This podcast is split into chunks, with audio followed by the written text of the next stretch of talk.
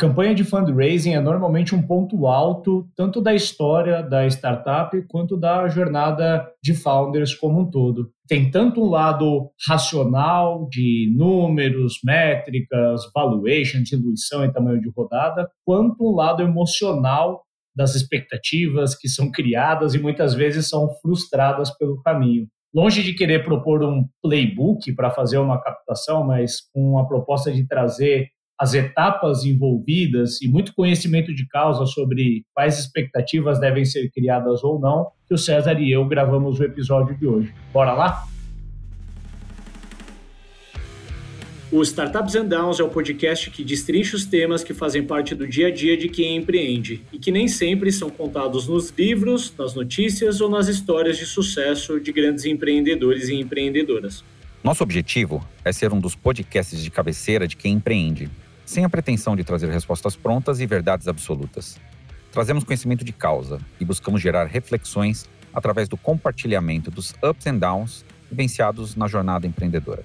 Sempre presentes estaremos eu, Ricardo Correa, empreendedor há mais de 10 anos e CEO da Hamper, com a missão de trazer a perspectiva de um fundador de startups. E eu, César Bertini, empreendedor das antigas, conselheiro de empresas e investidor de startups há mais de seis anos fazendo a perspectiva de quem investe e acompanha um portfólio de startups.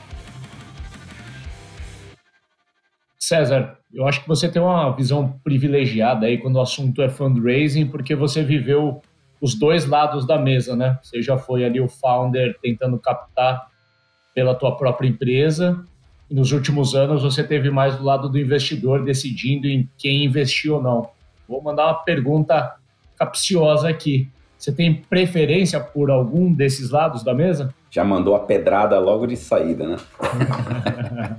Não tem pergunta fácil.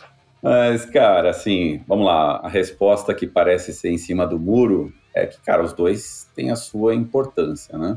Mas eu vou me posicionar aqui. Eu acho que é mais complicado quando você está do lado do founder. Por quê? Não é que você não tenha suas complicações, as suas responsabilidades com relação quando você está gerenciando né, um fundo e outros investidores, está gerenciando dinheiro de terceiros, né? Você tem toda a responsabilidade, você tem que fazer, tentar acertar nas startups mais corretas, mas é um caminho de longo prazo. Você tem um funil geralmente muito grande né, de oportunidades, né? Você está falando de 300, 500, 800 startups que você vê no ano, para você selecionar poucas, né?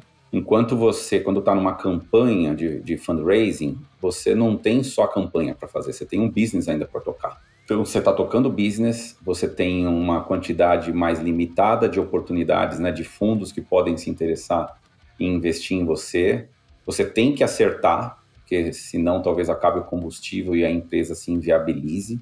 Então, a quantidade de pressões e o caminho do sucesso, ele é, ele é quase inevitável. Em algum momento você fala, cara, eu preciso alcançar esse cara. Então, a pressão para o founder é muito grande. E eu tenho que confessar que eu odiava fazer fundraising. Era, cara, Tamo junto era nessa, do, dolorido. Então. é, é dolorido demais, cara.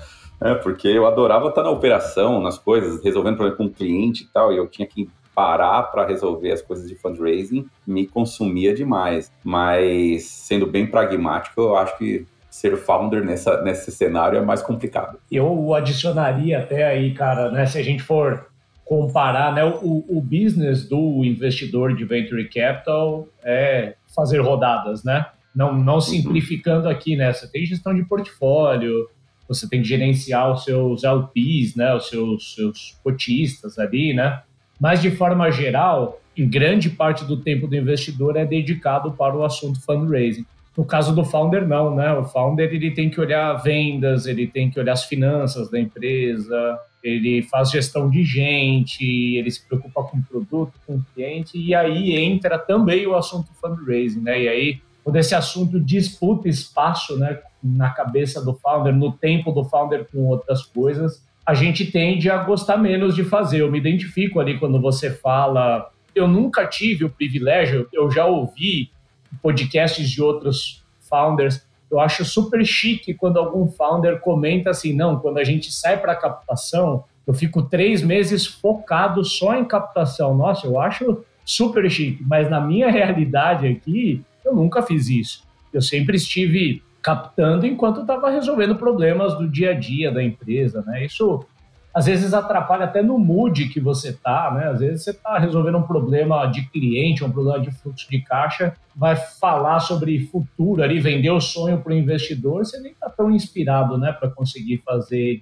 Então, eu acho que além dessa questão de disputar no tempo, tem uma questão emocional também que eu acho que tem que se preparar bem psicologicamente, né? Porque putz, você vai fazer reuniões que você sai com um sentimento muito ruim da reunião, de assim, nossa, parece que nem prestaram atenção em mim, ou só vieram perguntas muito fechadas, parece que o cara só queria puxar os meus números aqui, não se interessou por nada do que eu falei. Depois começam a vir os nãos, e os nãos desanimam também, né? Então, uhum. realmente uhum. tem, tem muita coisa aí que nos leva a crer que talvez fazer agenda de fundraising não é um dos maiores prazeres do founder.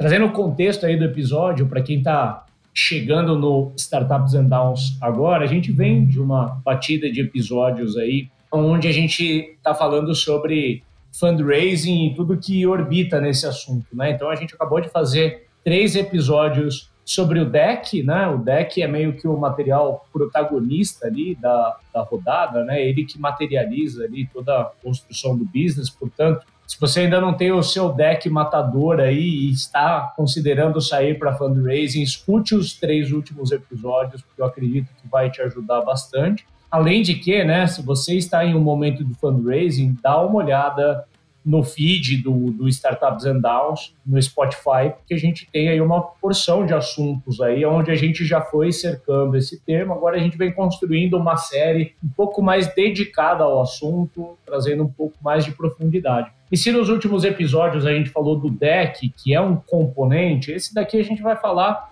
um pouco mais do processo, né? Então a gente vai subir um pouco mais o, o helicóptero aí e tentar falar das etapas envolvidas no, no processo de fundraising.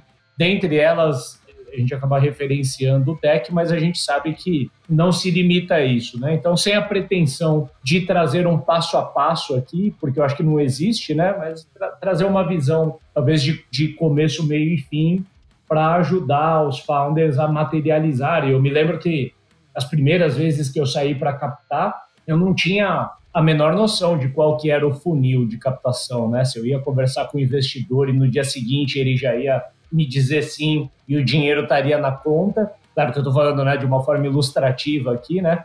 Mas eu não sabia quantas etapas tinham é, envolvidas no processo, quanto tempo levaria e por aí vai. Então, poxa, se você está ouvindo isso, tem o privilégio de escutar um investidor que faz isso repetidas vezes aí, né? No, fez isso muitas vezes ao longo dos últimos anos, e um founder que já teve duas captações bem-sucedidas aí, a gente consegue minimamente mapear o, o, caminho das pedras aí.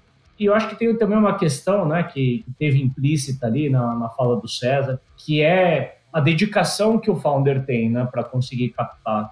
Tem uma dedicação de tempo, uma dedicação de energia. Não existe um consenso, acho que é uma coisa importante de mencionar. Muita gente pergunta, né? Poxa, como se preparar para fundraising e quanto tempo dedicar? Será que eu saio da operação? Será que eu vou ficar seis meses só falando em fundraising, né? Eu já tava, trago até uma provocação. Imagina se você é, é solo founder como eu, ficar seis meses fora da operação captando, o que, que você vai encontrar quando você voltar, né? Então, eu, eu acho que tem algumas algumas romantizações com relação ao assunto fundraising, o que diz respeito à dedicação que o, que o founder vai ter.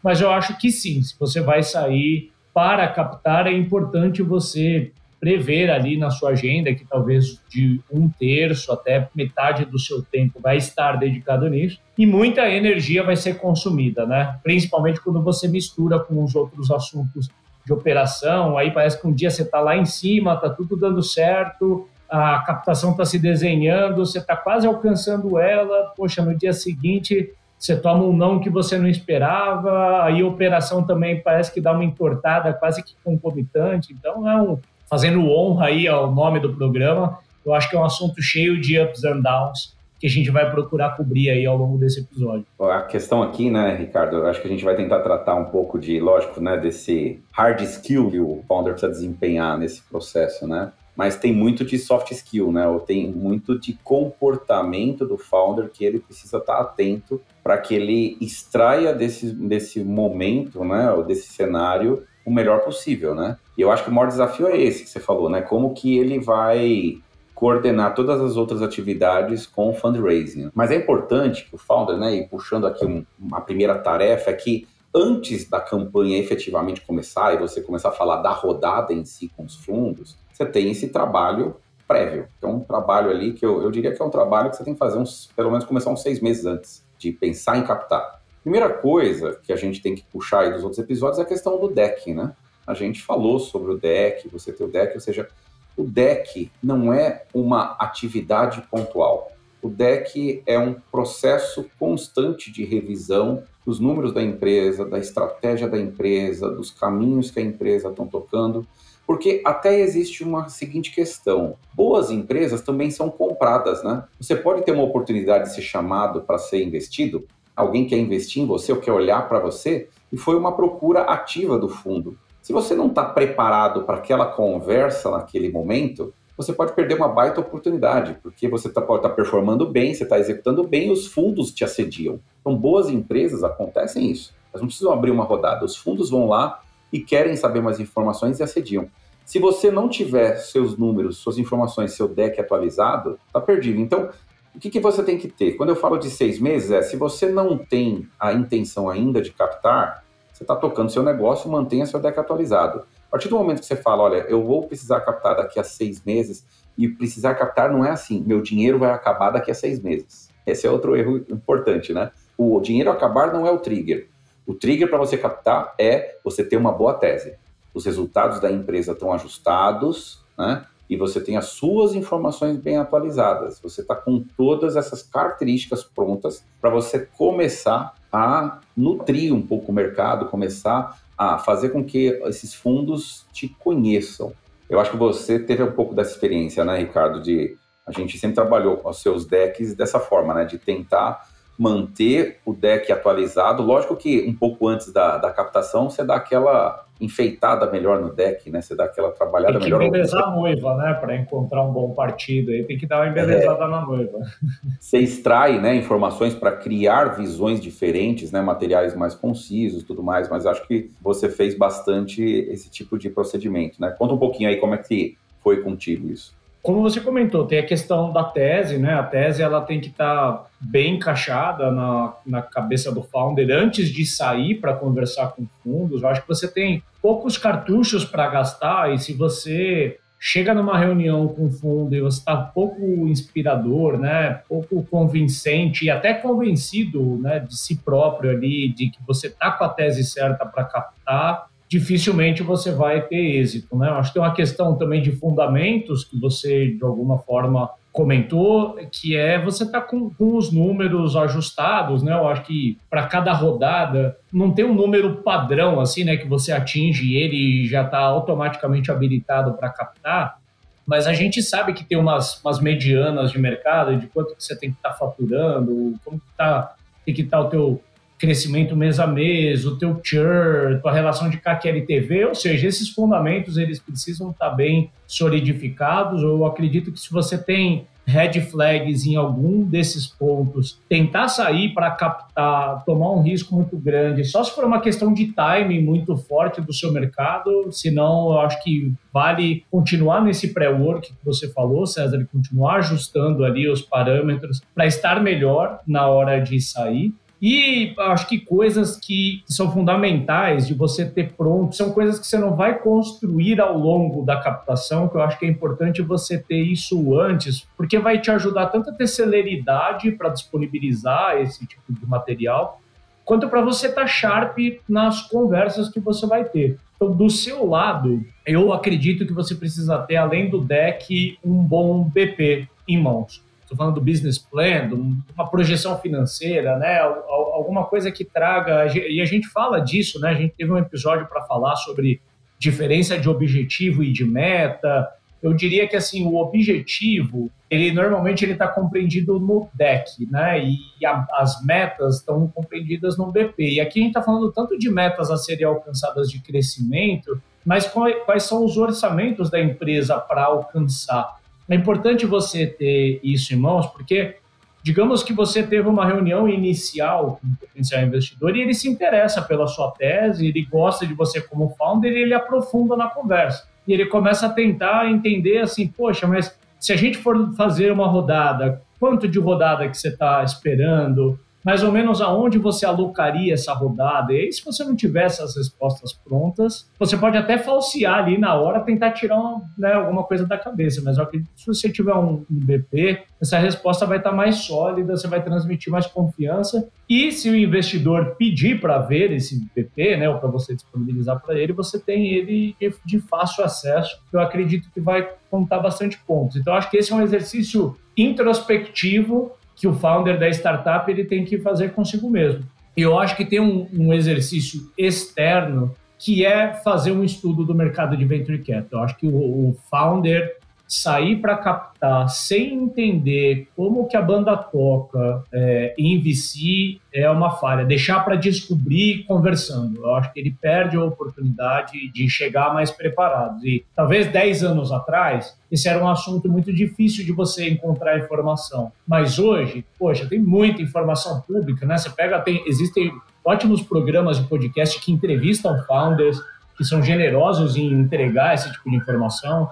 Só no Startups and Downs eu acho que a gente tem uns 10 episódios aí onde a gente fala sobre fundraising. Você tem entidades como a Endeavor, que disponibiliza materiais super completos. O que eu quero dizer é que, assim, hoje a gente já tem uma estrada minimamente pavimentada, onde você consegue entender como que um VC opera, como que um VC pensa e principalmente fazer um mapeamento de quem são os fundos, para você não gastar cartucho indo falar com o fundo errado, né? Se você está ali na, no estágio de captar uma rodada anjo, você não gastar tempo falando com um fundo late stage, por exemplo, né? Nada impede de você ter um relacionamento de um investidor futuro que vai fazer a sua rodada para daqui uns anos. Mas você não gastaria tempo e às vezes até demonstraria uma certa imaturidade indo falar às vezes com um fundo que faz cheque de 100 milhões de reais, tradicionalmente, você está buscando captar um milhão de reais, né? Então, eu acho que tem o mercado ele já está minimamente organizado entre fundos que fazem é, pré-seed, seed, fundos mais localizados ali no Series A, depois fundos mais growth stage ou late stage. Isso também não é difícil de mapear, tem material público. Os fundos normalmente declaram suas teses. Se a tese não tiver declarada, dá uma olhada no portfólio. Às vezes você é um SaaS B2B, você olha o portfólio daquele fundo, só tem marketplace B2C. Aí você já calibra bem, você pode até conversar com aquele fundo, né? nada, impede. Mas você já calibra bem também as suas expectativas de que aquele fundo ele pode ter uma, uma predisposição maior para certos tipos de negócio e você não é o tier one da tese dele, digamos assim. Né? Então eu acho que ter essa compreensão, César, eu acho que das vezes que eu saí para captar que eu estava mais maduro, eu montei quase que um CRM, cara, assim, onde eu, eu listei os fundos que eu queria conversar e eu preenchi pelo menos umas 10 informações, assim, de cada fundo, de tese, ticket, empresas do portfólio, quem é quem dentro do fundo. Gastei, digamos assim, uma boa hora fazendo um entendimento e um planejamento da rodada antes mesmo de sair para a captação. É, Ricardo, eu acho que tem dois pontos que eu queria puxar aqui, né? Primeiro é o erro que o founder tem que evitar é não ter sempre o material preparado. É muito ruim. Eu já tive essa experiência como fundo de eu procurar uma empresa que eu queria entender mais sobre a empresa. E quando eu perguntei para ele, cara, você pode me explicar e tal, então seus números, sua receita, sei, dados básicos. Ele falou, ah, cara, eu não tenho esses números aqui preparados. Me dá uma semana que eu te retorno. Para mim, quando o founder fala um negócio desse, eu falo, cara, já é um ponto muito de atenção. Por quê? Um bom founder, ele tem os seus números na ponta da língua. Ele conhece como está o negócio. Ele não trabalha gerenciando a empresa de rodada em rodada. A gestão da empresa é feita ongoing, ela é feita todo dia. Então, para ele é muito fácil falar sobre a empresa. Ele pode não ter um material todo preparado, bonitinho, mas ele tem tudo aquilo na ponta da língua. Então, quando a gente fala da preparação, a gente fala mais da preparação para você ir efetivamente nesse ponto que você falou, de mapear quem são os fundos, com quem eu vou falar, aquecer esses fundos, mas do ponto de vista do material, do deck das informações financeiras da empresa, isso precisa, é obrigatório, isso precisa estar, assim, na ponta da língua. Então, o founder que não faz isso, a, a, mensagem que ele passa é que ele é um mau gestor. Desculpa o português correto aqui, mas é isso que vai se interpretar do outro lado. Então, muito cuidado com isso. Já estamos adiantando um baita down aqui, né?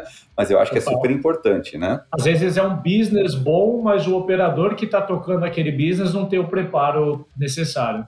Sim, sim. E aí ele se expõe, né? Quando ele coloca um negócio desse para o fundo do outro lado, fala, poxa, você investiria, pensa você do outro lado, você investiria em um founder que não sabe descrever de cabeça os principais números da empresa? Cara, eu acho que não. Porque você fala, poxa, se ele é displicente desse jeito na hora de conduzir o negócio e não saber explicar melhor o negócio, imagina como que vai ser a condução dele, né? Não é só comigo, investidor, né? Como que é a condução dele no dia a dia.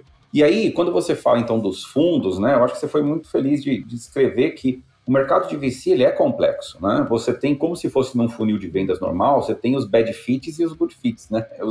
Então você tem que achar quem é o seu cliente ideal. Né? Quando você estivesse pegando o seu ICP, né? Talvez é o IFP, né? Ideal Fund é, Profile, né?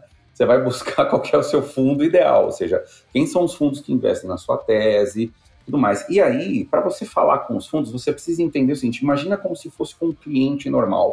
Usa as mesmas técnicas. Você não vai chegar com um cliente de uma hora para outra, o cara nunca te conheceu, você apareceu do nada na vida dele e você já vai querer na primeira reunião pegar o cheque do cliente. É a mesma coisa com relação aos fundos. Então, o que a gente está falando com relação aos fundos é que esse trabalho de três a seis meses, eu acho que a grande importância dele, além de ter os materiais prontos, você ter criado a lista dos fundos, é você criar um formato de aquecimento dos fundos para o que vai vir na sua rodada. Como é que você chega nesses fundos? Você quer falar com esses fundos durante um período de três a seis meses, mantê-los atualizados de como está indo a sua empresa. Você não está falando para ele, olha, eu quero agora o seu dinheiro. Não, eu queria te manter atualizado, eu queria te enviar informações para você conhecer mais do nosso negócio e, eventualmente, quando a gente for abrir uma rodada de investimento, saber se vocês têm interesse em aprofundar ou não essa conversa. Logicamente, você pode falar, poxa, mas eu vou falar com quem nesse momento? Né? Eu não tenho um contato com o fundo. Nesse momento, você tem que criar essa lista dos fundos e tentar buscar dentro da sua linha de contatos, né? Outros founders, ou já, se você já tem investidores prévios, pedir para que eles te apresentem para os fundos que estão na sua lista. Alguns você não vai conseguir essa intro e você vai ter que entrar no site deles, no LinkedIn de um venture partner, ou de um gestor do fundo, ou de um analista do fundo, e aí você começar uma comunicação, mesmo que seja fria, mas você vai fazer um aquecimento, falar, oi, tudo bem, eu sou o founder da empresa tal, eu ainda não estou em momento de captação, mas eu gostaria muito de mantê-lo atualizado dos nossos números, tal, se você gostaria de receber os nossos números, se eu posso te enviar. Garanto para você que quase que 100% do que você vai mandar, os fundos vão aceitar, porque até o trabalho dos analistas é ter esse tipo de informação sempre atualizada. Mas qual é o legal? Quando você for fazer mais para frente, você começar efetivamente a campanha ali de, o processo de captação de rodada e abertura de rodada, é, os fundos já te conhecem. Esse aqui é o importante. O foco aqui é o fundo já te conhecer. E o material que você tem que enviar aqui, ele é um pouco do recorte do seu pitch e da sua evolução de, de ongoing, né? da sua evolução operacional. Ele tem que ser um material pequeno. A gente falou no, no, último episódio, né, sobre um pouco desse material, né? É um material pequeno, é um, pode ser num e-mail para você manter o fundo atualizado e cuidado para não só vender a Disneylândia. Seja muito realista com ele, né? Mostre também as coisas que não estão dando certo, porque aí ele vai ter mais familiaridade e ele sabe que está falando com um founder que não está querendo vender para ele um sonho, é um founder que está querendo demonstrar para ele o quão comprometido ele está com a execução de um negócio e com a construção de valor desse negócio. Bom, então é importante a gente entender que assim tem uma etapa de pré-work fundamental aí de ser feita antes de sair para a captação. E eu acho que dentre os aprendizados mais valiosos que eu tive, essa fala do César ela é, ela é bastante consistente desde que a gente se conhece, de assim, cara, no lugar de sair para fazer uma captação que tem começo, meio e fim, e você vai falar com vários fundos que nunca nem ouviram falar de você, vai muito para tudo ou nada, procure construir uma relação com esses fundos mesmo quando você não está captando, né? E eu acho que tem outros elementos que um fundo ele consegue pescar do founder ali, tem até a questão da disciplina, né? De falar, poxa, esse é um é um founder que o dia que eu tiver no cap table dele, né, ele, ele já tem isso orgânico com ele de fazer o reporting na data certa, as métricas que ele pinça para trazer são as métricas relevantes, ele tem consciência. É, às vezes, né, vem um dilema na nossa cabeça assim, pô, mas se eu mandar um reporte todo mês, e no mês que eu mandei mal? Eu acho que isso é cenário dado, né? Você vai, vai ter mês que você andou de lado, vai ter mês que você deu um passo para trás. Eu acho que a preocupação ela não está necessariamente no resultado ruim, mas sim como você reage ao resultado ruim e quais respostas que você tem. Então, às vezes, quando você não teve um mês tão bom, você teve um mês que você teve ali uma evasão maior de clientes ou um mês mais duro de vender, você trazer também, é, não em forma de justificativa, né, que te coloque na defensiva, mas uma leitura do cenário do porquê dificultou, eu acho que convida também o fundo a entender um pouco como você pensa e aumenta o nível de conforto. E quando você for partir realmente para uma captação e sinalizar, olha, eu estou com uma captação aberta, você já tem uma turma ali que te conhece, eventualmente já tinha até uma predisposição. Alguns fundos até sinalizam, né? Fala, poxa, eu gosto muito de você, eu gosto muito do business. Por favor, me avisa quando você tiver uma rodada aberta que eu vou ter interesse em me posicionar. É importante, né, Ricardo? E pegando essa frase que você falou, né, de contar as coisas ruins. Cara, é, você não tem como esconder as coisas ruins.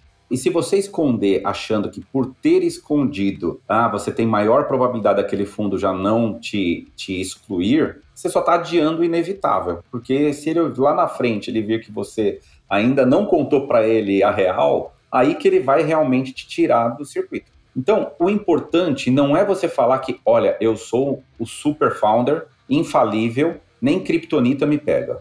Não é isso que o fundo está querendo dizer. O fundo está querendo saber o seguinte, cara, eu sei que você vai ter um monte de problema. Dados os seus problemas, como é que você reagiu a ele? O que você fez? É esse tipo de founder talentoso que o fundo está buscando. Que repertório você usou para, dados os problemas, você achar alternativas? Então, você colocar isso na sua cartinha que você está mandando todo mês para o fundo, nossa, ele entender que você tá, como que você está lidando com os problemas, isso é extremamente importante. É isso que vai vender a admiração que o fundo vai começar a trabalhar sobre a gestão da empresa e aí começar a pensar o seguinte: dentre as várias alternativas nesse landscape de mercado, cara, parece que aqui eu tenho um founder diferenciado. E trazendo agora para uma visão de etapas mesmo, né? Por mais que a gente recomendou, né, que fundraising tem que ser um, um assunto em ou ongoing, a gente tem momentos que a gente está com rodada aberta e momentos que não estamos, né? E aí, quando a gente está com a rodada aberta, a gente precisa ser um pouco mais intencionais em buscar e, e construir de uma forma que você consiga alinhar os astros, né? Você ir encaminhando numa espécie de funil mesmo, você ir encaminhando a conversa com os investidores para conseguir identificar quem tem apetite para conversar sobre uma rodada e quem não tem, e ir afunilando até você chegar no momento que você está realmente construindo a rodada, os fundos já estão se posicionando, sobre quem lidera, quem não lidera, mais ou menos a disponibilidade de capital de cada um para você conseguir concluir.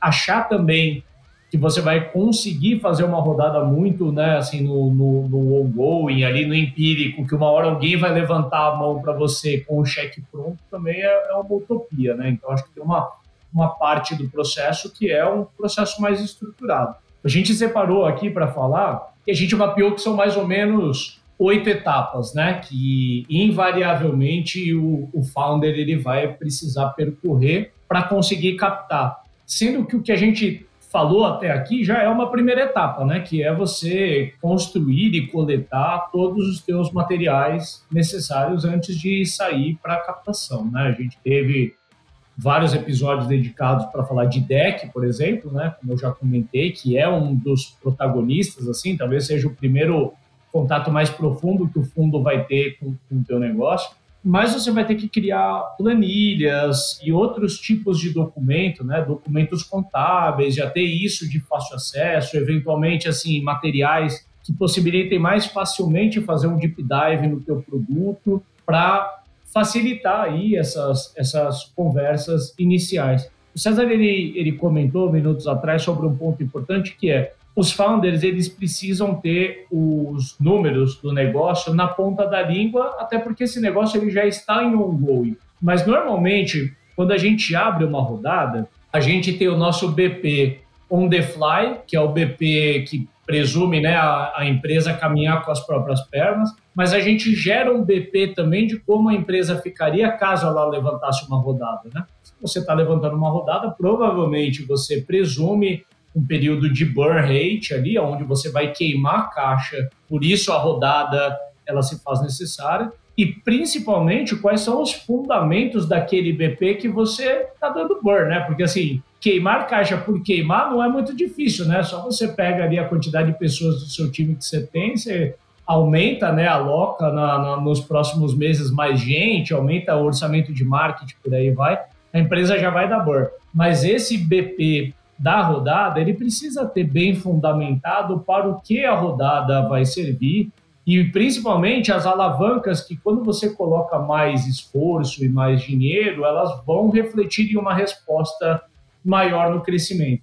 Na minha opinião, é só nesse momento que você já está bem instrumentalizado, você já passou por aquela etapa de construir meio que o seu CRM de fundos, que você vai sair ali para começar a marcar as calls iniciais.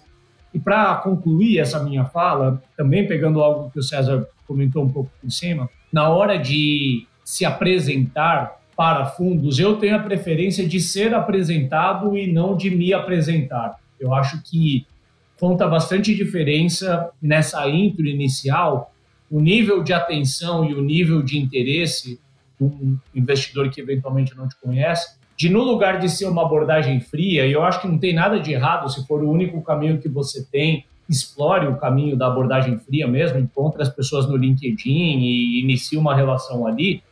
Mas se você tiver a oportunidade de ser apresentado ou por um investidor seu que conhece aquele outro potencial investidor, ou uma outra dica, dá uma olhada no portfólio daquele investidor, quais são as empresas que ele já investiu e se você não tem contato com alguma delas, e se o founder não poderia te fazer uma intro. Porque daí eu acho que você já chega para as primeiras conversas com um certo endosso ali, que talvez numa abordagem fria você não teria. Essa transição que a gente falou, dessa prévia para essas etapas, queria puxar que podem ter algumas surpresas no caminho aí que são interessantes, né? Eu já, não, não é improvável que tem empresas que, ao você tentar só falar para o fundo, eu quero te manter informado, o fundo já querer uma call.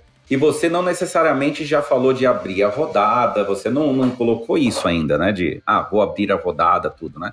E aí tem muito founder que pergunta assim para mim, pô, quando acontece uma situação dessa, eu devo falar para o fundo que eu não vou fazer um aprofundamento com ele, porque eu ainda não abri a rodada? O que, que eu devo fazer, né? Eu acho que sempre se o fundo te provocar para ele quer conversar e quer aprofundar, eu acho que você tem que aprofundar. Então essas etapas que você colocou aqui, né? De revisar os materiais e fazer, de repente, umas calls iniciais com algumas pessoas, independente do momento, se aconteceu lá, você deu sorte, aconteceu na, quando você começou a mandar o material e alguém puxou você para conversar, eu acho que você tem que conversar. A questão é, mas é, se ele quiser ir aprofundando, César, eu continuo falando com ele e, e vou abrir a rodada? Cara, se ele quiser fazer uma proposta, você tem que continuar conversa. Então, a gente está tentando fazer um processo aqui como se tudo fosse orquestrado no mesmo timing, né? Mas você pode pegar um fundo que está no momento, ele tem que investir, porque ele tem uma questão de timing, que ele precisa colocar o dinheiro. Você está mandando muito bem, a sua empresa está indo bem, e ele vai falar, cara, essa é a oportunidade que eu tenho de investir numa empresa boa, vou aprofundar. Esses tempos que a gente está falando não necessariamente vão correr todos orquestrados, né? Então é importante colocar isso, né? E quando você vai falar com o fundo, você outra coisa que você precisa entender é que ele é um processo cíclico, né? Você não vai na primeira reunião já resolver tudo e ele na próxima vai te falar se já vai investir ou não, se já vai assinar o cheque para você. É um processo de aprofundamento, é um processo na qual vão entrando outros players nessa conversa, né? É diferente só quando é uma rodada anjo. Na rodada anjo, acontecem mais investimentos por impulso, por paixão, ou por conhecimento do investidor anjo do mercado, e aí ele se apaixona pelo pitch do founder ele e aí ele vai embora. Ele, ele fala na hora, vou, vou investir, né? É mais comum. Mas quando você trabalha com fundos que investem em anjo, né, ou CID, ou Série A, tem um processo. Né? Ou seja, existe um processo de convencimento lá dentro do fundo, né? que ele precisa ser norteado. Então, você mandar o um material, compartilhar o material, depois você manda um material, você faz uma primeira call, você explica algumas coisas, você vende muito mais nessa call. Eu acho que a primeira call você tem que entender assim, você tem que se vender, né? mostrar sua autoridade sobre aquele assunto, mostrar o tamanho da sua tese, e você tem que mostrar uma coisa que os founders geralmente esquecem, que o fundo do outro lado, ele precisa visualizar o retorno. Ele precisa visualizar que você sabe aonde você quer chegar e que, cara, você tem uma ambição de dar um retorno muito bom para ele.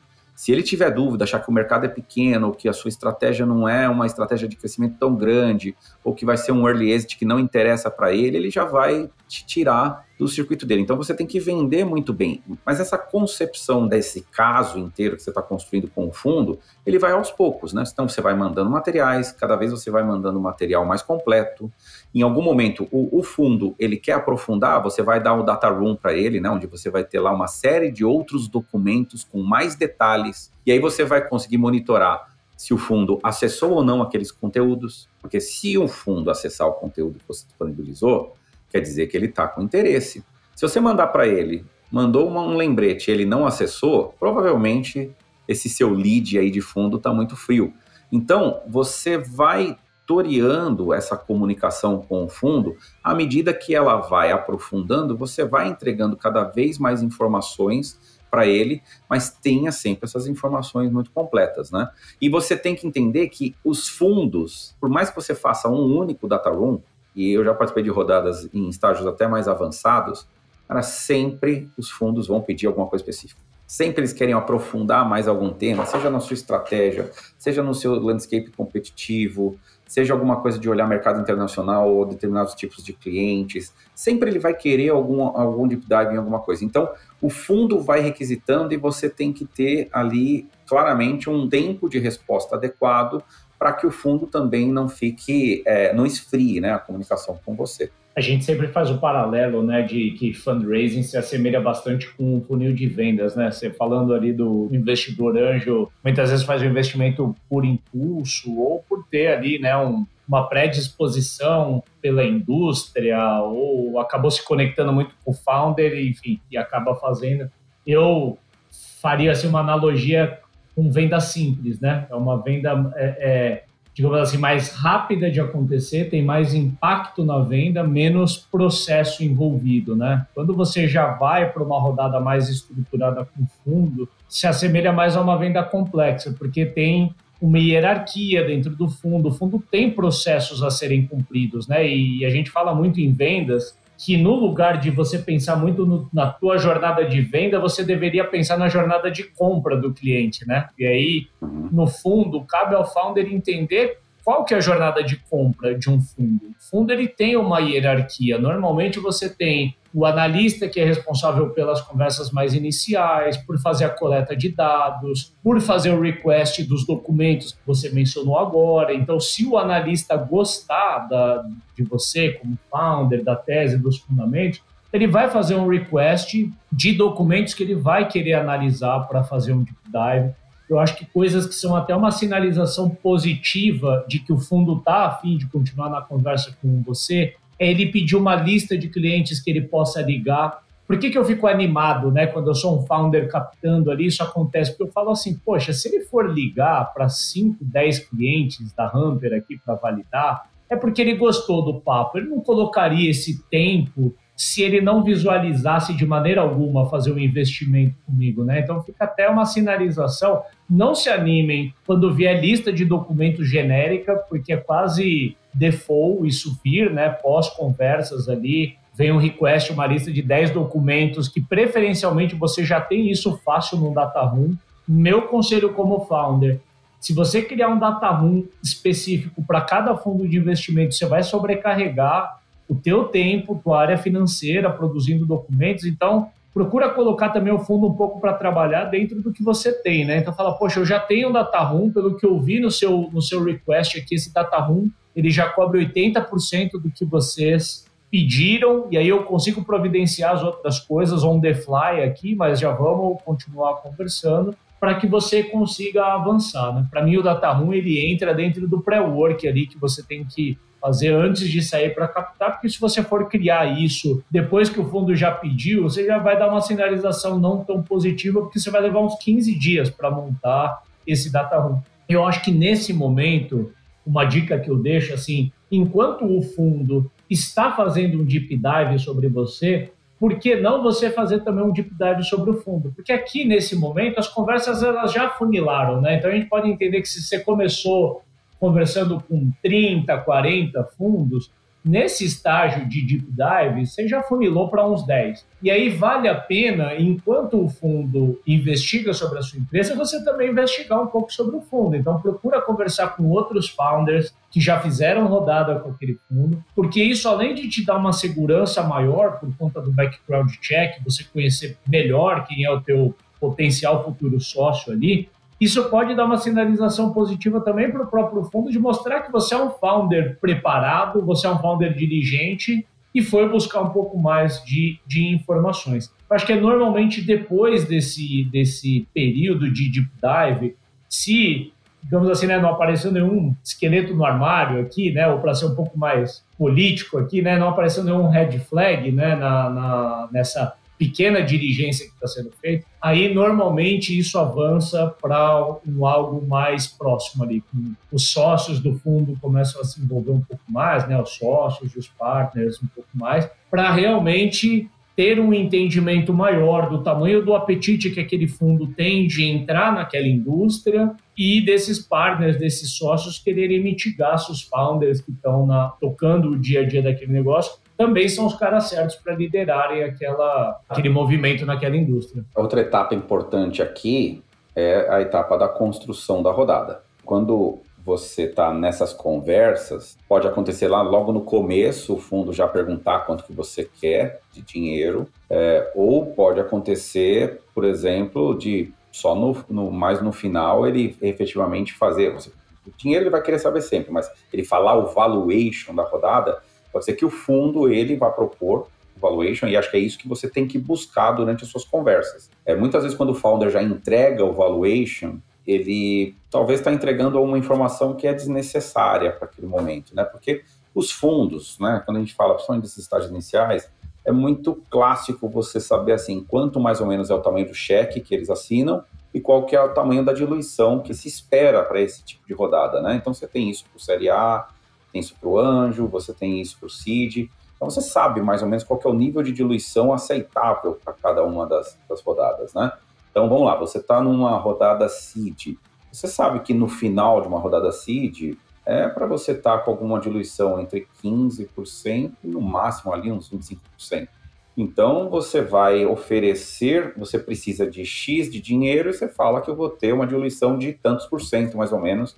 Eu estou esperando no final ter uma diluição, né, fora Founders Act, né, fora o, o, o Act dos Founders, né, por exemplo, de 20%. Então, o fundo já faz um cálculo na cabeça dele, mais ou menos que valuation você está esperando para esse negócio. E ele vai propor o valuation para você à medida que você vai aprofundando a conversa com ele. Outra coisa importante que você precisa construir com os fundos é saber se eles querem participar só da rodada, qual que é o tamanho do cheque que eles preenchem ou se eles querem liderar a rodada.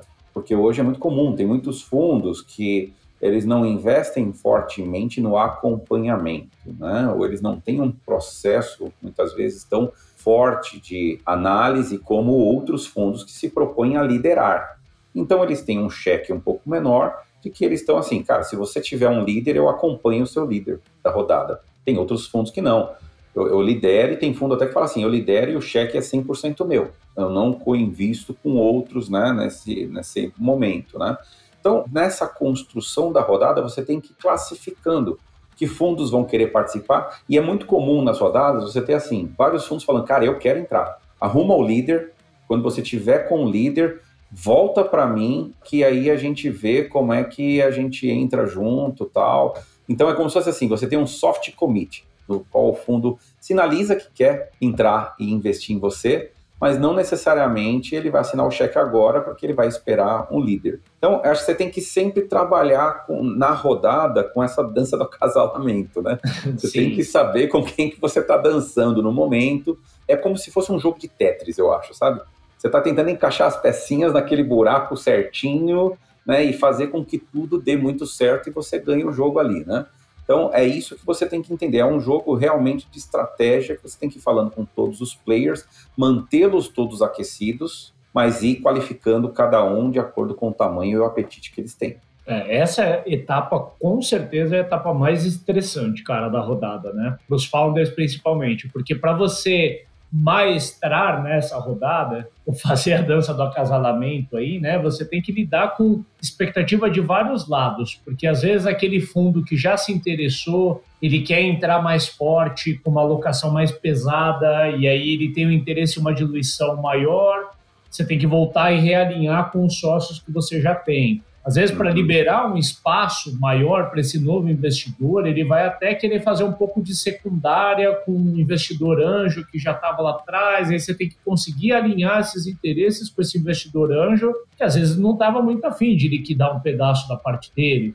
Muitas vezes você está triangulando uma rodada, e acho que você foi feliz que você mencionou, tem o papel do líder, tem quem co-investe.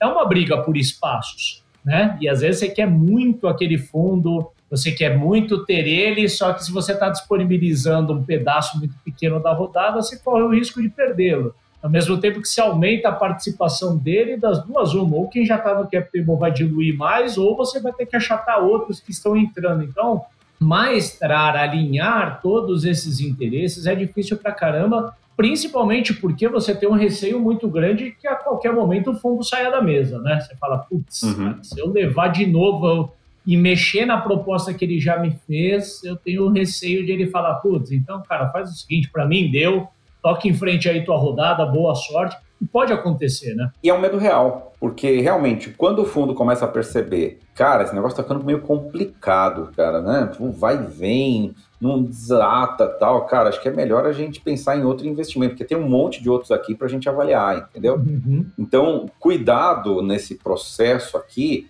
de não querer dois passarinhos voando, não ter nenhum na mão, você vai ficar na mão. Então, de repente, é, é, importante você ter os seus, as suas posições seguras aqui, né? Não fica tentando orquestrar todo mundo que você pode ficar sem ninguém na mesa. Eu acho que tudo que a gente falou até aqui, César, precede o fatídico term sheet, né? Eu acho que começa a materializar a rodada para o founder ter ali uma sinalização se ele vai sair dessa campanha de fundraising bem sucedido ou não, é conseguir o term sheet. E eu percebo na fala de founders que parece que assim, conseguir um term sheet é algo que meio que assim, ó, eu vou fazer um spray and pray aqui com 50 fundos e ver se uns três colocam um term sheet para mim. Mas é muito mais assim um lance, você vai namorar muito mais tempo, você vai construir uma rodada por muito tempo conversando com esses fundos. Eu acho que é uma construção a quatro mãos ou a várias mãos, a depender de quantos fundos estão envolvidos.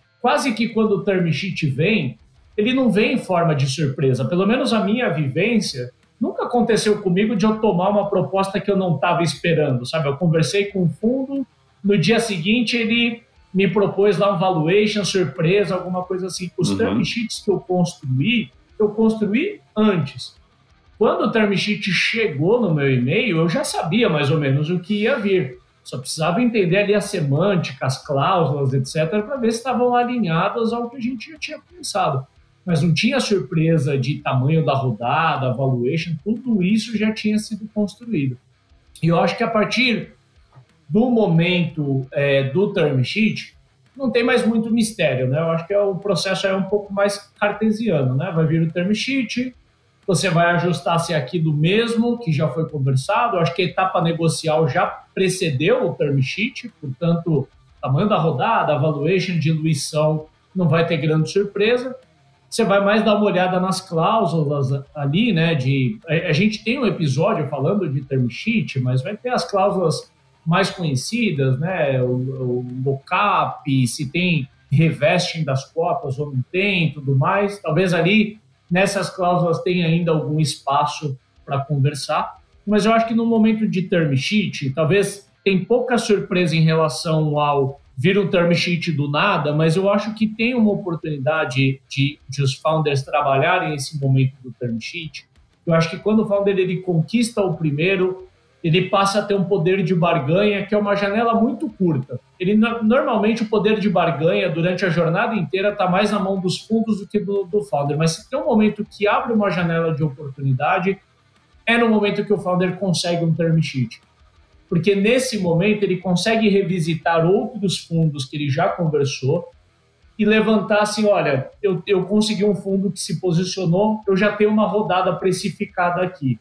Os termos são esse, você tem interesse de entrar?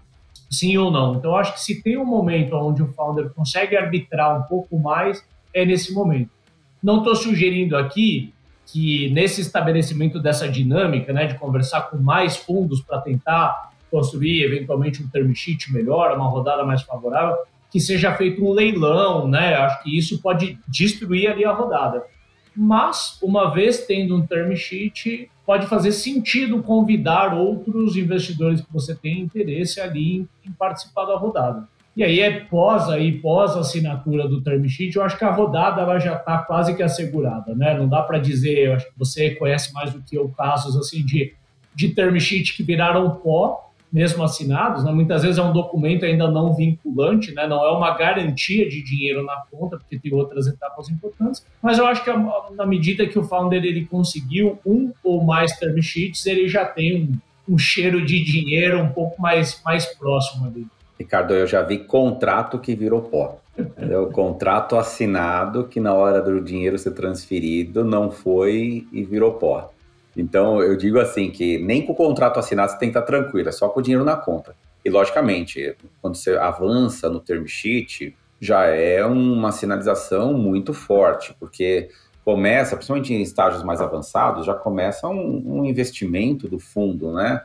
Em fazer uma due diligence. Tem muitos fundos que contratam consultorias para ajudar nisso. Então, cara, ninguém quer perder dinheiro e jogar dinheiro fora. Ou seja, existe o interesse genuíno. Mas geralmente os term sheets, nesse ponto, e a gente tem episódio que a gente fala especificamente de term sheet, né? Então é bom quem não conhecer mais de term sheet, procura nos nossos episódios e vai lá buscar né, o episódio de term sheet, mas pode ser um term sheet non-bind, né, ou não vinculante, né? Então, não existe obrigação dos dois lados, né? Nós vamos fazer os melhores esforços, mas pode chegar aqui no final a gente fala, pô, nós não vamos continuar. Porque nesse momento começa o processo de due diligence, que é onde o fundo vai fazer o deep dive nos números, vai avaliar os riscos da empresa, vai fazer, de repente, conversas mais específicas no mercado, fundos maiores, mais complexos, ele tem um processo de aprovação em comitês e tudo mais. Então, a due diligence, ele, mais do que comitês, ele tem uma questão fiduciária, ou seja, muitas vezes as regras do fundo proíbem que ele, por exemplo, avance em determinados riscos. Então, vamos pensar um risco que pode acontecer. A empresa trabalha tudo com PJ e, de repente, o tamanho do passivo é improvável, mas existe um passível ali que tem que ser calculado. Ele é tamanho que o fundo, por regra, ele não pode assumir esse tipo de risco. E aí o term sheet vai para o vinagre porque simplesmente na due diligence você achou um gap ali importante. A due diligence é algo que também demanda muito tempo, principalmente das áreas de negócio e a área financeira, mas é uma coisa extremamente importante. E tem por último, né, Ricardo, a assinatura dos contratos tem muito founder que é, não gosta quando chega lá na assinatura dos contratos, o fundo de repente vem com alguma, uma, alguma surpresa, alguma modificação dos termos que tinham sido colocados ali no term sheet. Cara, por incrível que pareça, isso não é incomum, tá? Isso acontece. E se você cravar que você só vai porque estava no term sheet e agora mudou de história e tal, não sei o quê, você pode botar a rodada lá depois da due diligence em risco, né? Eu acho que até na due diligence podem aparecer coisas que não estavam evidentes na etapa negocial ali que precedeu o term sheet, que o investidor fala, cara, eu, eu estou correndo um risco maior aqui, eu não quero perder, continua sendo um bom negócio, mas eu preciso me assegurar um pouco melhor com relação a esse risco. Então, talvez ele pegue um pouco mais pesado num liquidation preference ou uma outra cláusula que endureça um pouco mais, Ele não está fazendo isso de sacanagem, ele só está tentando encontrar um ângulo de ainda viabilizar a rodada, apesar daquele risco. É isso aí. Então, também eu já vi coisas que na assinatura dos documentos finais, um estresse danado. E para fechar essa questão aí dos documentos, né, eu queria dar uma, um, uma sugestão, uma dica aí para os founders, Ricardo, que eu acho que nesse momento, ou seja, a relação ela está indo tudo bem, a gente está fazendo negociação, vão ter provavelmente alguns, alguns pequenos atritos, alguns pequenos ajustes, né?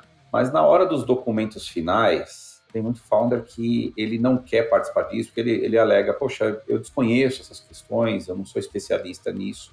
E ele entrega praticamente isso na mão de advogados, né? Seus advogados, que ele confia. Só que muitas vezes tem questões negociais que precisam ser trabalhadas. Tem decisões ali que são riscos a serem tomados que você vai ter que atuar. Para alguns advogados, é uma questão mais de segurança, e eles vão falar que não, você não deve correr determinados riscos e tudo mais, né? Tem outros que vão ser mais parceiros, falar, cara, esse é um risco, mas ó, você conhecendo o risco, é sua decisão de avançar. Mas muitas vezes, se você, se você delarga isso e você não está participando, você pode fazer com que aquele medo que a gente falou de uma negociação ou um processo e ficar indo e voltando com o fundo, o fundo fala, cara, tá muito complicado pra gente fechar o negócio, cara. Vamos abandonar esse negócio, cara, porque, meu, realmente, cara, é meio complicado o lado de lá. E aí você coloca um processo que demorou meses, cara, talvez ano, por conta de uma inabilidade, muitas vezes, na hora negocial. Então, muito cuidado, ou seja, faça um trabalho a quatro mãos com o seu advogado. E o seu advogado, ele não é quem negocia os termos para você. É você que tem que negociar os termos. E, logicamente, se for alguma coisa que você fala precisa dar, dar, um toque, você tem que combinar com o seu advogado. Você vai até aqui, você fala, vê a reação, dependendo da reação, aí eu tenho que entrar, né? Ou seja, faz uma, uma estratégia de como você pode buscar, de repente, minimizar ou melhorar algumas condições para você no contrato. Mas muito cuidado para você não delargar isso e você causar um estresse que é desnecessário bem no finalzinho ali da jornada tem que tomar muito cuidado aqui para nós founders, quando a gente está ali prestes a fechar a rodada, a gente está encerrando um processo muito importante, mas na verdade com aquele fundo a gente está iniciando a vida com ele, né? Então, às vezes, muito no ímpeto de encerrar logo, você já está cansado de todas as conversas, você quer acelerar ou quer ser mais duro em alguns aspectos, você tem que tomar muito cuidado para não desgastar a relação. Porque, na verdade, você está concluindo um algo, mas você está concluindo é só uma etapa. Você vai iniciar uma jornada ali de anos com o fundo. Que se você né, se mostrou uma pessoa pouco flexível, pouco compreensiva ali, talvez isso vai ser carregado ao longo da relação dali para frente. Para a relação pós, pós-rodada, né, fica para um, um, outro episódio, a gente já falou disso de, de, de alguma forma aqui no programa também, mas eu queria fazer um catch-up aqui. A gente falou de uma forma menos estruturada, né, tentando trazer bastante conhecimento de causa de como o processo acontece, mas tentando trazer um pragmatismo aqui, né? Se eu for tra trazer em números, eu, eu diria que uma rodada ela pode levar de três a seis meses, às vezes mais, às vezes menos, mas daí é ponto fora da curva. Aonde uma rodada muito early stage está mais para três meses, uma rodada um pouco mais com série A, por exemplo, está mais para seis meses, né? E é aqui, montando um funilzinho, né? Longe de trazer verdades absolutas, talvez os, os números que eu vou soltar aqui nem sirvam tanto como um benchmark, mas muito mais para a gente materializar na nossa cabeça. Né? Eu diria que você vai, no pré-rodada, levantar ali uns 30 fundos que são target para você, né? Que teria potencial de fazer aquele cheque que você está buscando.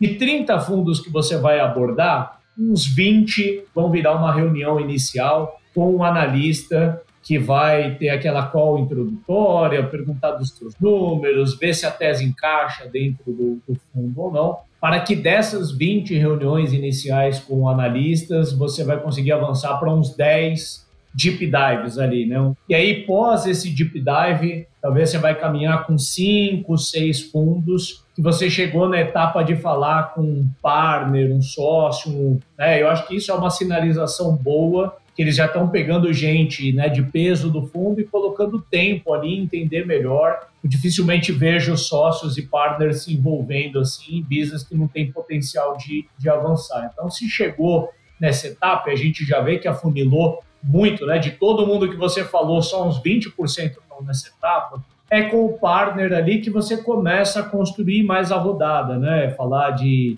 tamanho de cheque, potencial de diluição. O fundo normalmente ele começa a querer participar da construção da tese, né? Ele vai colocar os inputs dele nesse momento e aí para avançar para term sheet, que é o que materializa mesmo a rodada, deve cair para uns três fundos aí que vão se posicionar favorável ali, né? E vão sinalizar com o term sheet para no final você construir a rodada com um ou dois fundos. Então a gente vê que é um funil extremamente afunilado, né? Você começou conversando com umas boas dezenas, para se você for bem sucedido, você sair com um ou dois do outro lado. Existem rodadas que a rodada é feita com cinco fundos e ainda teve fundo que ficou de fora? Existe, mas eu acho que é mais né, exceção à regra do que a regra mesmo.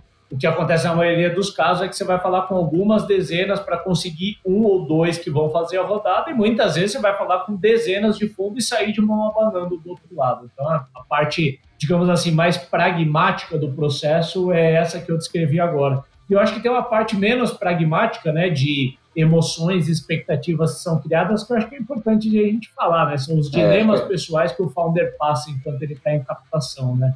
O que, que se apontaria aí, César, de dilemas? Na pergunta inicial, a gente até falou já um pouquinho disso, né, Ricardo? Mas comentando de mim, né, eu tinha uma dificuldade enorme porque as reuniões geralmente eram marcadas no meio do dia, assim, e eu estava ali na operação, conduzindo algumas coisas com, com a minha equipe, e dependendo do dia eu estava com algum pepino, alguma coisa para resolver, e eu tinha que interromper um determinado assunto porque eu tinha que receber algum analista, algum gestor de fundo, ou fazer um papo, e aí a virada de chave era muito complicada e aí eu entrava meio que em modo automático, né? E muitas vezes no modo automático eu começava a comunicar de forma que eu perdia pacotes, né, no meio do, da conversa, né? Eu ia, eu ia economizando, né? Eu ia falando cada vez mais rápido e tentando simplificar mais as conversas, porque de alguma forma eu tinha uma pressa, porque eu tinha outras coisas para fazer.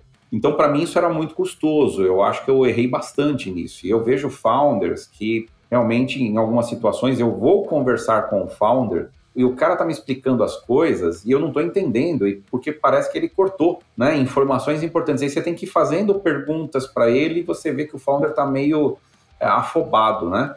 E já aconteceu comigo de eu estar do lado do investidor, e como eu conheço esse tipo de situação, de eu falar pro founder, falei, cara, você está meio afobado hoje, você está com alguma questão, quer remarcar? E já teve, assim, do founder falar, cara, eu tô realmente com um problema aqui, eu queria muito. Eu falei, cara, sem problema. Aí a minha sugestão é sempre assim, cara, vamos marcar de manhã? de manhã você está mais tranquilo, eu também tô. A gente conversa com calma tal, e aí você faz uma, uma conversa. Então, você tem que entender, cara, como que está a sua dinâmica. E aí vale a pena você tentar. Se você tem outros founders, né? Se você tem sócios, tenta ver se não dá para um deles se dedicar mais a esse processo, né? De captação.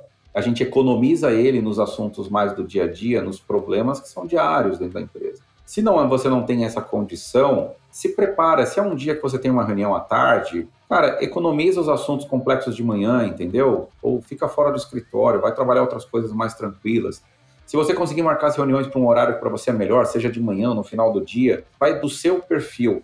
Mas você, pessoalmente, precisa estar muito bem preparado. E toda conversa é uma conversa potencial, ela não pode ser minimizada. Não é porque você vai falar com um analista de um fundo que você vai fazer um pitch menos preciso, porque você está conversando com outro fundo já com o, o sócio. Todas as oportunidades têm que ser bem exploradas. Todas elas são uma oportunidade de você fazer uma venda adequada da sua empresa. Então, bastante cuidado com isso. O founder precisa estar tá com a mente focada naquilo e ele precisa tomar cuidado para que os problemas externos não prejudiquem a performance dele nessa conversa eu brinquei, né, no, no começo do episódio, eu vou reforçar aqui, né, eu acho super chique quando eu ouço founders que comentam assim, não, quando eu vou sair para uma campanha de fundraising, eu reservo uns três meses ali que eu nem volto para o escritório, a minha vida fica em fundraising, eu acho super chique, né, mas a minha realidade aqui é eu faço um one-on-one com uma liderança, desligo a, a call, entro numa call com fundo, desligo, entro numa reunião de comitê interna, resolvo um problema, desligo, falo com outro fundo. Então, assim, vou extremamente contaminado de uma conversa com a outra. Eu chego para falar com o fundo cheirando a operação, né? Cheirando o chão de fábrica ali. Mas acho que faz, faz parte também. Uma coisa que eu procuro já que eu não consigo, né, vale dizer, eu, sou solo founder, então essa questão de ter um outro sócio que fica dedicado para o negócio é um pouco menos a minha realidade. Mas sim, para evitar é, estar contaminado de operação na hora que você vai falar com o fundo, talvez tentar separar dias da semana ou até horários, né? Eu acho que essa dica que você deu de falar com o fundo de manhã é uma boa. E até mudar de ambiente. Se você conseguir dedicar sua manhã para fundraising, vai de um café, faz a call de casa, não vai para o escritório ainda. Você entra no escritório, os problemas eles já te encontram na hora, né? Então, deixa para ir para o escritório depois, vai à tarde e, e, e, tenta compartimentar um pouco mais, eu acho que vai, vai te ajudar. É muito difícil de você conseguir vender uma inspiração para alguém, uma tese futura, se você estava minutos atrás resolvendo um problema super de curto prazo. Eu acho que com esse tom já dá para a gente ir encaminhando aí para os nossos ups and downs. Se eu fosse dar boas dicas aí, ou fortes ups para founders que vão sair para captação, o que você diria? Cara, você precisa aquecer os investidores.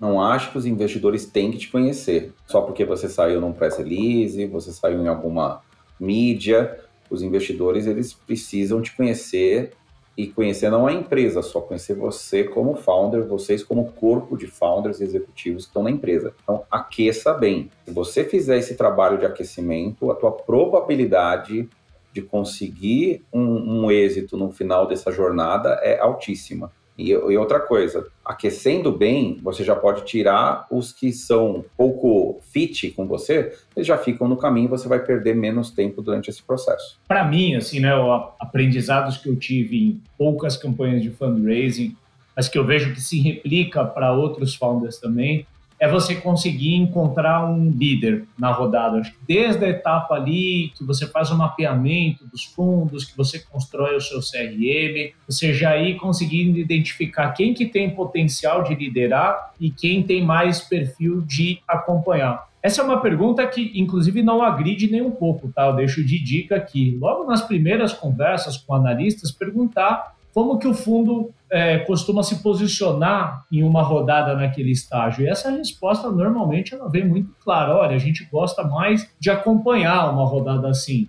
ou não, a gente tem preferência por liderar. Se não for para liderar, a gente nem entra. Então, tentar identificar quem lidera, porque normalmente fundo que tem um protagonismo na rodada é o que vai se posicionar com o term sheet. E acreditem, né, a vida fica muito mais fácil. Depois que você já conseguiu ancorar a rodada com alguém, Eventualmente você tem o interesse de fazer uma rodada com dois, três fundos. Você não pode ter uma campanha de fundraising dedicada né, para conseguir cada um desses fundos. É uma campanha só. O que vai determinar é você conseguir aquele que vai ancorar. Depois que você encontrou o líder, encontrar os que vão acompanhar, ou até que o líder faça o cheque inteiro, é, a vida fica muito mais fácil depois para caminhar para os próximos passos. Beleza, vou puxar meu down aqui. Eu já fui abordado por founders que, mesmo sabendo que o cheque que eu eventualmente poderia assinar estava fora do range dele, né, o que ele estava buscando para a rodada dele, ele fala, não, mas vamos, mesmo assim vamos conversar.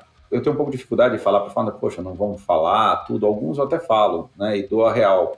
Qual que é a minha linha de raciocínio? Cara, se eu não vou investir em você, nesse momento e você está em rodada, você está querendo conversar com fundos, que você está querendo que eles coloquem o cheque, não sou eu que vou colocar o cheque, cara, vamos conversar depois da rodada. Vamos conversar em um outro momento, a gente pode conversar para se manter atualizado e se conhecer e tudo mais, mas não durante o seu processo de rodada, né? Ou seja, eu vejo nesse sentido founders que não conseguem fazer sua qualificação de fundos corretamente. Deixar de fazer a sua qualificação de fundos corretamente é você fazer um desperdício do seu bem mais precioso, que é o seu tempo. Então, faça um trabalho de qualificação correto para você poder economizar mais tempo e você estar tá melhor em disponibilidade de tempo, em vibração mesmo, aqueles fundos que estão bem qualificados e que têm possibilidade de investir na sua rodada. Depois da rodada, você pode conversar com todo mundo, fazer a relação com quem você quiser, mas no momento que você está nesse afunilamento da rodada,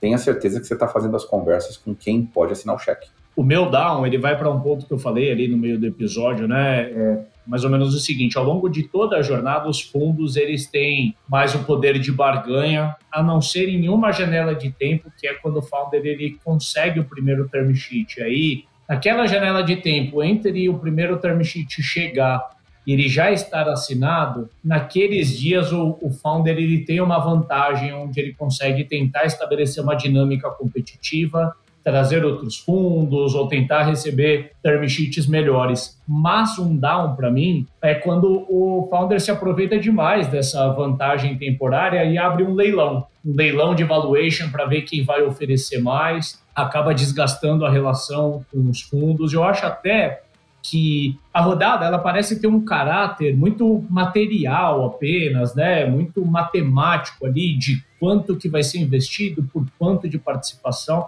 Mas ao longo da conversa de fundraising, nós founders vamos construindo as nossas preferências. E aí a gente vai identificando quem que vai agregar valor para o negócio e quem que vai colocar só dinheiro. Toma cuidado, às vezes, querendo estabelecer uma dinâmica competitiva, aumentar o valor do ativo, você às vezes dá uma canelada em um fundo que você gostou, um fundo que agregar muito valor, fazendo aquela rodada contigo, e eventualmente ele não foi quem se posicionou melhor em termos de valuation ou quanto ele vai alocar, e às vezes você tenta falar, poxa, eu recebi uma proposta bem melhor aqui, me avaliaram 50% mais do que você me avaliou. Isso pode gerar um desgaste ali. Às vezes aquele fundo que você quer muito pode sair da mesa. E por experiência, muitas vezes os fundos que agregam mais valor, ou aqueles fundos mais desejados, né, que você quer trazer, não são os que vão se posicionar avaliando a tua empresa com o maior valuation, e nem são aqueles que vão propor o maior cheque. Então, toma muito cuidado com isso. Né? Eu acho que sim, tem um momento de alavancagem, de arbitragem ali do founder temporário, mas não, não explore isso com muita intensidade a ponto de perder um bom potencial parceiro, porque esse vai ser um grande down que com certeza você vai se arrepender muito depois. Boa. Fechado? Fechou. Até o próximo, cara. Um abraço. Um abraço, cara. Este foi mais um episódio do Startups and Downs. Muito obrigado por ouvir a gente e não se esqueça de seguir o programa para ser avisado dos próximos episódios. Se os aprendizados foram úteis para você, compartilhe o nosso programa. E se você tiver sugestões de temas ou até mesmo interesse de participar do programa, acesse www.startupsndowns.com e fale com a gente.